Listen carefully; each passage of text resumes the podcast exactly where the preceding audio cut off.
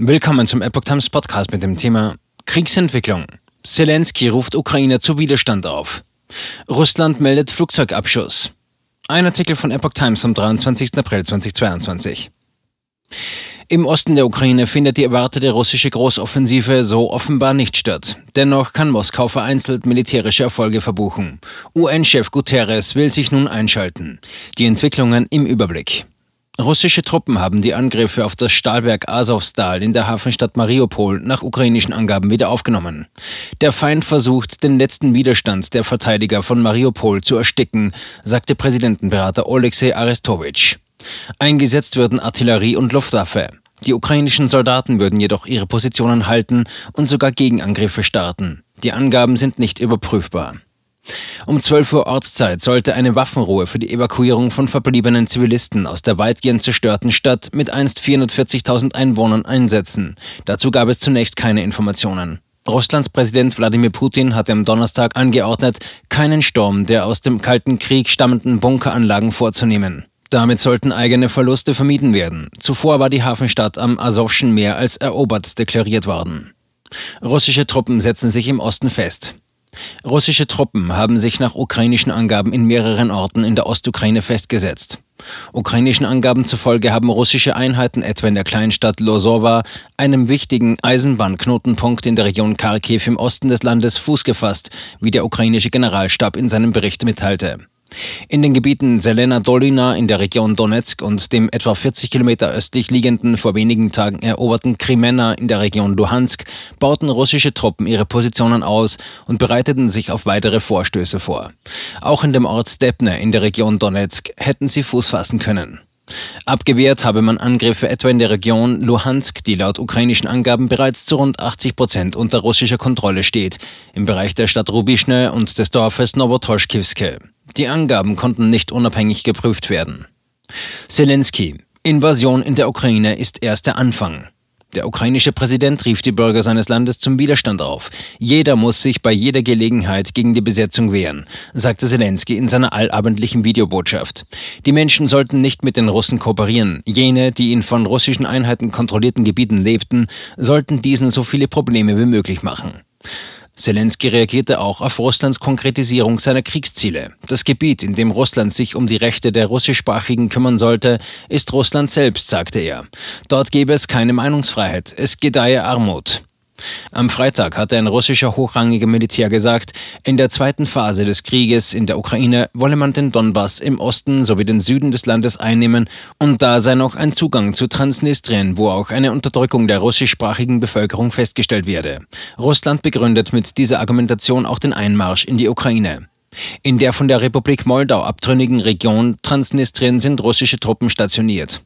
Die Aussagen aus Russland bestätigten zudem, was er bereits mehrmals gesagt habe, dass die russische Invasion in die Ukraine nur der Anfang sein sollte und sie danach andere Länder einnehmen wollen. Russland meldet Erfolge. Die russischen Streitkräfte haben eigenen Angaben nach mehr als 20 Munitionsdepots der Ukraine zerstört. Luftgestützte Raketen und die taktische Luftwaffe hätten jeweils drei Depots vernichtet, die Raketenstreitkräfte weitere 16 Munitionslager, teilte der Sprecher des Verteidigungsministeriums Igor Konaschenkov mit. Die russischen Luftabwehrsysteme haben im Bereich Norwad-Mytrivka im Gebiet Kharkiv ein ukrainisches Flugzeug vom Typ Su-25 abgeschossen. Darüber hinaus wurden im Laufe der Nacht 15 ukrainische Drohnen vernichtet, darunter eine Bayraktar TB-2 über der Ortschaft Novosorja im Gebiet Mykolajiv, erklärte Konaschenkov zudem. Insgesamt seien durch die Luftwaffe 66 ukrainische Militärobjekte getroffen worden, durch Raketenstreitkräfte und Artillerie sogar 1098 Objekte. Zumeist handle es sich um Truppenansammlungen, Militärkonvois und Kommandopunkte der ukrainischen Armee, sagte Konaschenkov. Ukraine. Fluchtkorridor für Mariupol bestätigt. Die ukrainischen Behörden haben das Zustandekommen eines Fluchtkorridors für die vom Krieg zerstörte Hafenstadt Mariupol bestätigt. Die Evakuierung aus dem okkupierten Mariupol beginnt um 11 Uhr vom Einkaufszentrum Port City aus, teilte der ukrainische Stadtrat von Mariupol auf seinem Telegram-Kanal mit. Die Busse in die von der Ukraine kontrollierte Großstadt Saporischia seien für Frauen, Kinder und Alte gedacht, teilte die Behörde weiter mit. In den vergangenen Tagen gab es immer wieder Versuche, Zivilisten aus der Stadt zu evakuieren. Allerdings scheiterten diese Bemühungen mehrfach. Russland und die Ukraine werfen sich gegenseitig vor, für das Scheitern verantwortlich zu sein. Russland hat eigenen Angaben nach inzwischen die volle Kontrolle über die Hafenstadt im Südosten der Ukraine. Im weitläufigen Komplex des Stahlwerks Azovstal halten sich aber nach wie vor ukrainische Soldaten und Kämpfer des nationalistischen Regimes Azov auf. Daneben sollten sich auch Zivilisten in der Fabrik versteckt halten. London. Schwere Kämpfe in Mariupol dauern an. Nach Einschätzung britischer Geheimdienste finden trotz der russischen Behauptung über die vollständige Einnahme der ukrainischen Hafenstadt Mariupol weiterhin schwere Kämpfe dort statt.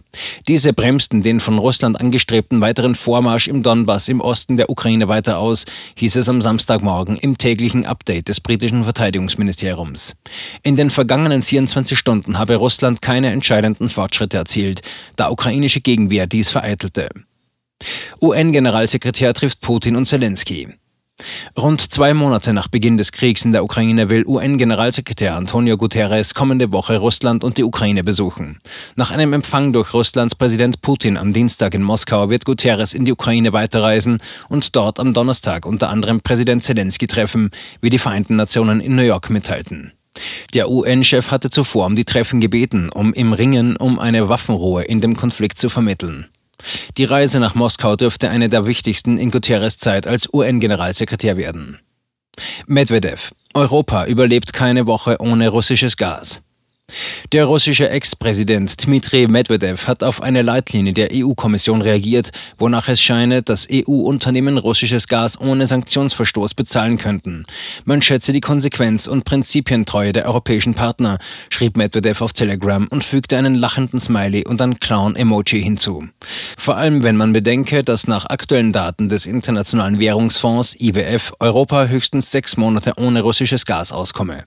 Aber ernsthaft, sie werden keine Woche überleben. Satellitenbilder. Mögliche weitere Gräber bei Mariupol. Unweit der von russischen Truppen belagerten südostukrainischen Hafenstadt Mariupol deuten Satellitenbilder auf ein mögliches weiteres Massengrab hin. Dieses Mal im linksufrigen Stadtbezirk beim Friedhof von Vynochradne teilte der Stadtratsabgeordnete Petro Andriuschenko bei Telegram mit. Die Besatzungskräfte würden so versuchen, Kriegsverbrechen zu verschleiern. Die vom US-Satellitenfotodienst Maxar verbreiteten Aufnahmen aus dem Zeitraum vom 22. März bis 15. April sollen einen Friedhof bei Vynochradne vor, während und nach einer Erweiterung der Gräber zeigen. Die Angaben können nicht unabhängig überprüft werden. Moskwa. Russland nennt Opferzahlen. Eine Woche nach dem Untergang des Kriegsschiffs Moskwa hat die russische Führung ein Todesopfer eingeräumt. 27 Matrosen würden vermisst. Im Kampf um das Überleben des Schiffs ist ein Soldat ums Leben gekommen. Weitere 27 Besatzungsmitglieder sind verschollen, teilte das Verteidigungsministerium laut der Nachrichtenagentur Interfax mit. Über Verletzte gab es keine Angaben. Kreml-kritische Medien hatten nach Gesprächen mit Angehörigen von einer deutlich größeren Anzahl an Toten und Vermissten gesprochen. Das wird heute wichtig. Mit einem Bundesparteitag bestimmt die FDP am Wochenende ihren weiteren Kurs zur Unterstützung der Ukraine. In Düsseldorf und Hamburg sind Demonstrationen gegen den Krieg geplant.